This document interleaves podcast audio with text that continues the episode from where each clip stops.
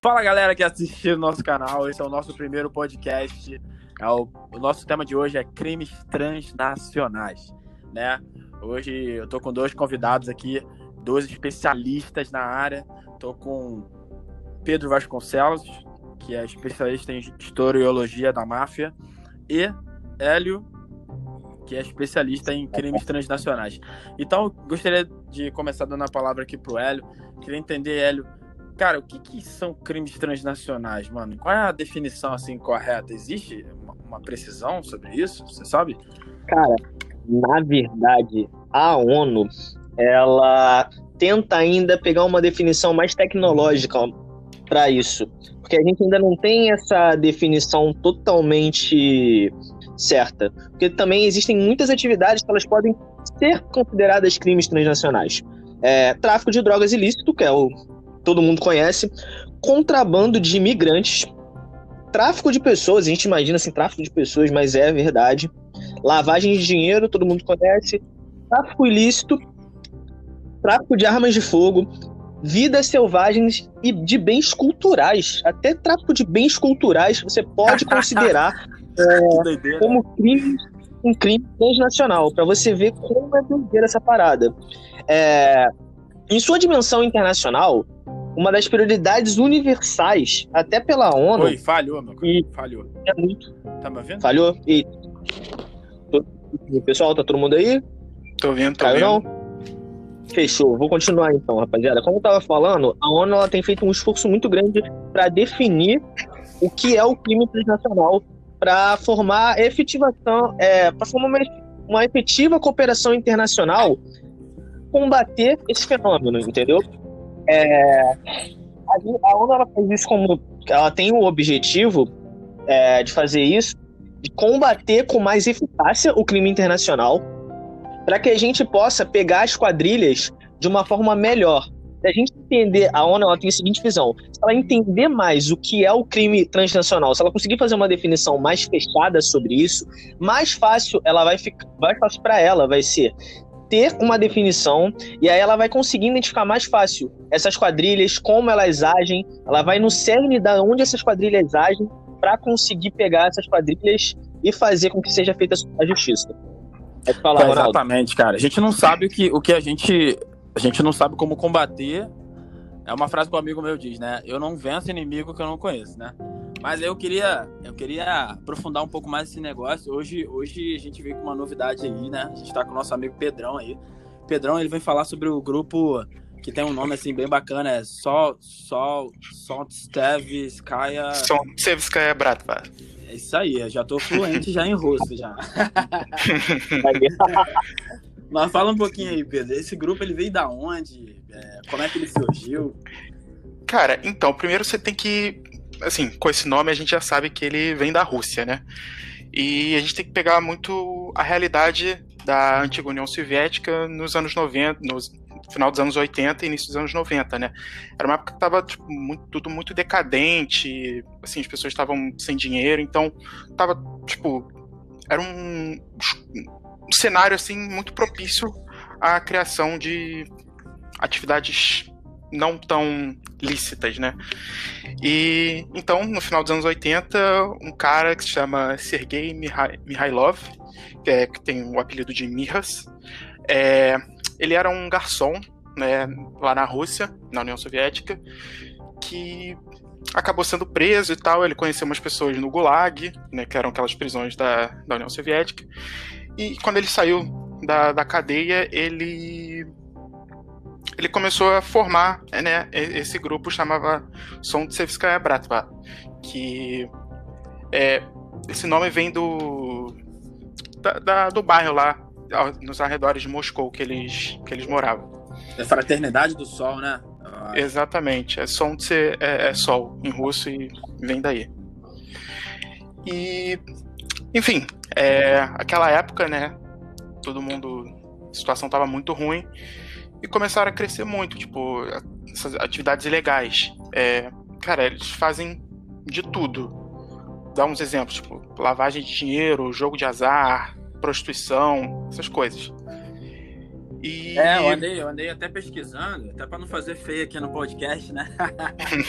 Cara, olha só, uma das atividades deles são o seguinte: é, tráfico internacional de drogas, armas e mulheres, prostituição, extorsão.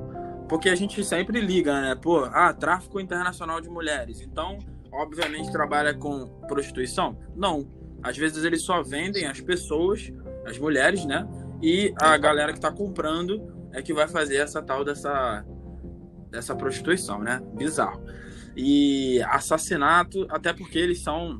É, um dos outros nomes deles são é, é, Bratva é, Gang, né? Eles são uma gangue, uma máfia russa.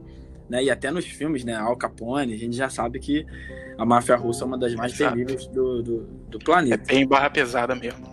Exatamente. Cara, hoje eu até estava lendo ali que estima-se que eles têm cerca de uns 9 mil membros, né? Ao redor Uhum. do planeta. É porque funciona, é, é, essa máfia ela funciona como tipo, uma organização guarda-chuva, que tem tipo o centro deles, que fica na Rússia, e várias outras é, entidades que são vinculadas à, à, à central, que ficam em vários países do mundo, tipo no leste europeu, Hungria, Romênia, e chega até na América Latina. Eu tava lendo, tipo, até no México eles têm é, vínculos com os cartéis de droga do, do México para realizar esses tráficos. Então, no mundo inteiro.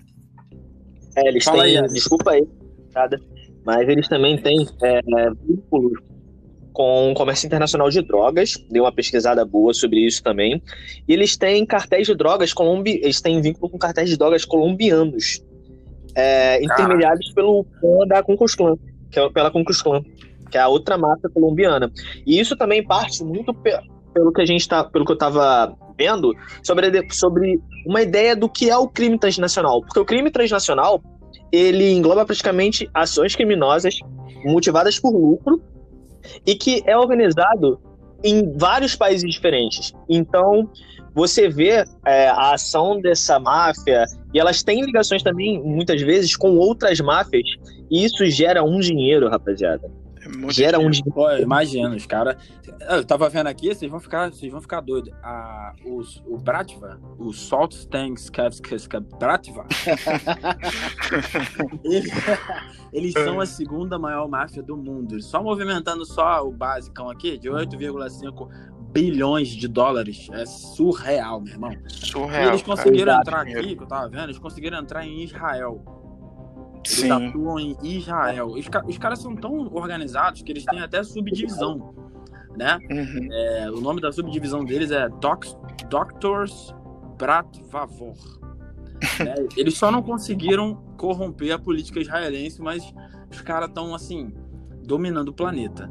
Tá É porque, tipo, os russos têm muita conexão, né? Tem muito judeu na Rússia e vice-versa. Eles tentam fazer esse vínculo, só que realmente Israel, os caras. Os caras mandam muito bem. É difícil corromper a polícia de lá, né? Não, eles mandam uma tão bem. Fala aí, Hélio. Não, eu tava, a gente tava falando sobre essa parada do dinheiro. Queria, queria fazer um bolão aqui. Aí vocês chutem, assim, quanto, esse, quanto essa parada do crime transnacional gera de dinheiro, assim, por ano? O que vocês acham? Se a Bravaca, ela gera 9,9 bilhões, trilhões, bilhões, imagine o crime organizado total. Chuta aí, o que vocês ah, não acham? sei. Eu, eu vou chutar aqui, sei lá, uns 30 bilhões. Eu chuto uns, sei lá, 50. 870 bilhões por ano. Por ano. Nossa, Que isso, velho. Que isso, O cara. cara é maior do que o PIB de muito país, cara. Acho que eu vou largar meu emprego, tô zoando. É isso. Dá, dá pra pensar, né? Dá pra pensar, dá pra pensar. E a gente tem até uma convenção das Nações Unidas contra o crime organizado e transnacional, justamente pra gente evitar essa parada, porque, rapaziada, é muito dinheiro e é dinheiro ilícito, cara. Exatamente. Esse é o problema. Poderia estar ajudando muito país aí em guerra, com situação complicada, sendo aí gerado no crime, com tráfico de arma, de pessoas. Enfim, Cara, não Envolve bem complicado. muita gente. Não sei se vocês sabem, mas a, a- o- só o tráfico de armas ele já gera mais dinheiro. Os caras não precisariam fazer mais nada na vida, só traficar arma. Sim. É. E, e- É, exatamente. é ruim, assim, é, as- especialmente o tráfico de armas, que movimenta muito dinheiro. Cara, essas armas sempre acabam no mesmo lugar. Tipo, país subdesenvolvido com altos índices de criminalidade. Tipo, é só a gente ver aqui o nosso Rio de Janeiro. Cara, o bandido com fuzil, arma mais forte do que, que a própria polícia, do que o próprio exército usa, né? Tipo assim, isso causa um colapso, né, do da, da segurança pública de muito lugar, cara, é muito ruim. Nem fala. E ainda tá um dinheiro gerado muito forte para a parte lícita da coisa, né?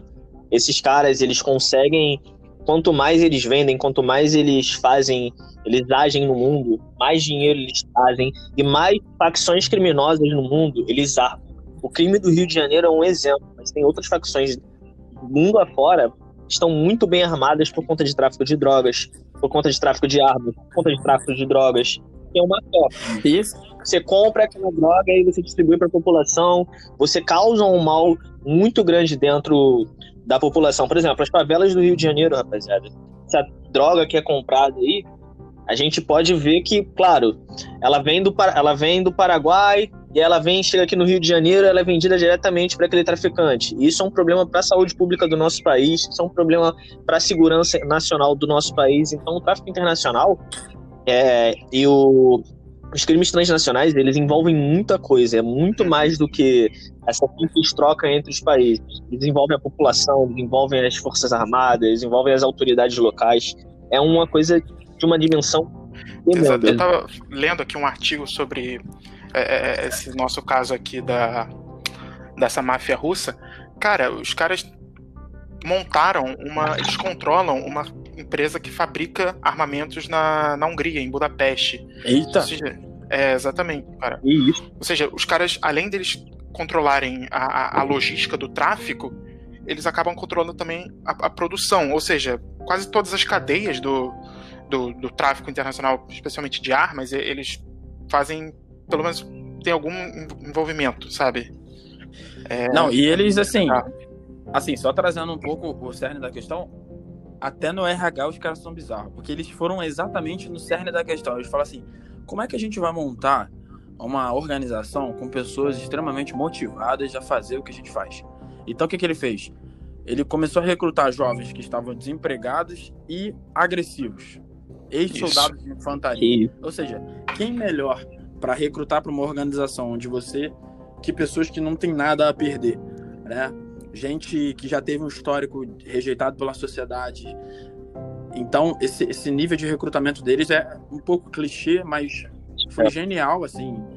Eu falo genial, mas não é elogiando a parte de, de, de, ilícita, mas da forma como, como a gente já sabe aonde a gente pode bater, entre aspas, para poder é, é, combater esse tipo de, criação é, de claro. né? Isso vem exatamente daquilo que eu estava falando mais cedo. Por exemplo, a, que a União Soviética nos, nos, nos finais, do, nos anos finais, tava aquela situação, assim, colapso econômico, né? Ou seja, é muito fácil você conseguir é, que essas pessoas que passam a não ter como sobreviver, é muito fácil você transformar elas num tipo na operação em si do, do crime, né? Tô entendendo. Bom, galera. Perfeito, perfeito. Fala comigo. Vocês têm mais alguma coisa para acrescentar? Cara, eu queria falar um pouquinho que a gente tem essa convenção aí que é um marco, que ela é oferecida a 178 países, cara. É a convenção contra os crimes transnacionais. É, é para combater mesmo os problemas é, associados aos crimes organizados. Esses estados ratificaram esse instrumento, e aí com isso eles ficam comprometidos a uma série de medidas, como por exemplo, criação de delitos domésticos, para gente, para participação de um grupo organizado, criminoso, para lavagem de dinheiro, para corrupção. A gente tem adoção até de marcos de extradição. Eita! Porque essas pessoas, esses, esses caras das quadrilhas, dos crimes organizados, eles costumam viajar e passear muito entre os países para fazer negócios. Então a gente tá. As, as autoridades locais, elas criaram, por meio dessa convenção, é, essa parada da ratificação, para que se ele se pega alguém de outro país fazendo algum crime, a pessoa possa, o país possa ratificar, é, extraditar essa pessoa para onde ela estava e ela continuar lá presa e cumprir pelo e cumprir com as suas obrigações com a justiça, ser condenado pela justiça de lá. A assistência jurídica mútua também e a cooperação policial. É, além da promoção de treinamento e assistência técnica para construção de melhores capacidades das necessidades das autoridades nacionais, que é um marco muito importante, porque muitas autoridades nacionais elas não têm essa condição, elas não têm essa eficácia na investigação dos crimes transnacionais. Então, essa assistência mútua entre os países faz com que facilite um pouco essa investigação, facilite um pouco a gente localizar esse cara e saiu do país X, por exemplo, saiu da Rússia e veio aqui no Brasil para um grande negócio de armas. Não facilita com que o Brasil, como não tem um sistema, vamos supor que o Brasil não tem esse sistema tão bem organizado de segurança nacional para identificar esse cara, de lá, a é, assistência de lá para cá, a comunicação entre os países faz com que você tenha um pouco mais de eficiência ao localizar esse cara. E a convenção também, ela tem vários protocolos importantes. A gente tem um protocolo para prevenir, tem protocolo para suprir e punir o tráfico de pessoas, especialmente para mulheres e crianças, que é um instrumento global muito usado o tráfico de mulheres e crianças, principalmente a mulheres para prostituição e crianças, principalmente também com a parada da retirada dos órgãos, que está muito Caramba, que bizarro, mano. Cara, eu tenho uma, uma crítica sobre isso, sobre esse sistema todo da ONU e tudo mais. É, pegando de novo o nosso exemplo, por exemplo, é, essas organizações elas passam, como elas, como elas, passam a ter tanto dinheiro e tanto poder, elas começam a ter muita influência é, nos setores mais altos dos governos dos países. Um exemplo muito bom é, tipo assim, no ano de 1996, o Mikhailov, que é o, a cabeça né, da, da organização, ele saiu da Rússia e foi preso na Suíça, é, acusado de organizar um, tipo, prática de organizar um, um grupo criminoso, né? Enfim, aí no ano seguinte, uma das é, testemunhas do, do caso é, acabou sendo baleada e morta na, em Amsterdã, na Holanda, e, assim, claramente para é, tampar qualquer tipo de, de tentativa de. né? Só apago arquivo. Queima de arquivo, né? Queima de arquivo. É, queima de arquivo, exatamente. Exatamente. E pior, acabou que é, ele ficou. O, o, caso dele ficou lá no júri durante dois anos é, e por falta de evidências, falta de provas, ele não foi preso. E pior, é, a, a justiça Suíça foi obrigada a pagar um valor de equivalente 450 mil dólares pelas despesas que ele teria tido, né? E exatamente. Cara, e pior, caras, outra assim, coisa também, são... a, a, a, só para finalizar, é, as autoridades da polícia suíça falou que eles tentaram é, contato com a polícia russa para tipo, fazerem tipo, uma cooperação, né, no caso. E a polícia russa tipo, negou qualquer tipo de ajuda, sabe? Protegeu o cara que provavelmente tinha né, algum acordo com eles, tipo, tinha. Tava envolvido, né? Só, só isso pra, pra falar. Cara, o Mihail, é... não sei se você sabe, ele foi despachado para Nova York, né? E lá ele controla há 20 anos uma cidade. Cara, são 20 anos ali e ele consegue evitar alguns processos, é, é, todo tipo de processo civil, civil e criminal. Os, ele, tipo assim, eles têm. Nos Estados Unidos, isso, né? É, nos Estados Unidos. Obviamente, eles têm advogados, né, nas organizações, que ensinam para eles o passo a passo. Tipo, ó, é, você consegue burlar a justiça assim, assim, assado e consegue se esconder. E é, é surreal como se a polícia já sabe, né? A polícia sabe claro. que eles estão praticando isso, mas não consegue entrar num processo, é porque parece que aparentemente eles são imunes. Cara, não sei, não sei, velho. É surreal isso. É, cara, é, é, é muito dinheiro envolvido. A corrupção, ela, ela corrompe as pessoas, né? Justamente isso. Assim, autoridades que teoricamente eram idôneas, acaba isso. Exatamente. Aí você pega muito, foi muito boa a sua crítica, porque você pega muito no cerne da questão de como é fácil corromper o Estado com dinheiro. É claro. Como é fácil corromper a autoridade com, com dinheiro, né? Exatamente. Uma coisa que era uma coisa que era para ter sido feita, foi até ratificada em convenção internacional, que era para ter essa, esse auxílio dos países, acaba virando um problema, pura e simplesmente por por questões de suborno, por questões de que, ah, eu vou pagar uma granazinha aqui e vai estar tudo certo, Exato. as autoridades não vão me pegar. Ou então, até às vezes, o país quer proteger o seu, o seu, o seu nacional, e aí ele acaba com essa proteção, é, incluindo os crimes que fez, como se passando um pano em cima dos crimes Sim. mesmo, Pano, como se aquilo fosse absolutamente normal. Então, foi muito boa a crítica, inclusive é uma das críticas mais, é uma das críticas mais usadas também pelo pessoal do alto que quer acabar com os crimes transnacionais. Mas é uma coisa complicada que envolve corrupção, envolve dinheiro, envolve seres humanos, né? Felizmente, É um nível muito alto, não, muito difícil isso. Exatamente. exato. É, mas é, tenho, tenho boas expectativas que a gente vai. que eles vão conseguir combater isso, né? A gente tá fechando o cerco. Né? Eu vejo Sim. um trabalho muito, muito intenso da ONU nessa área. Claro. Enfim, galera, já estamos a 21 minutos aqui nesse bate-papo, embora esteja muito bacana. Né? É, vocês têm algo a acrescentar? Não, acho que Não, foi isso.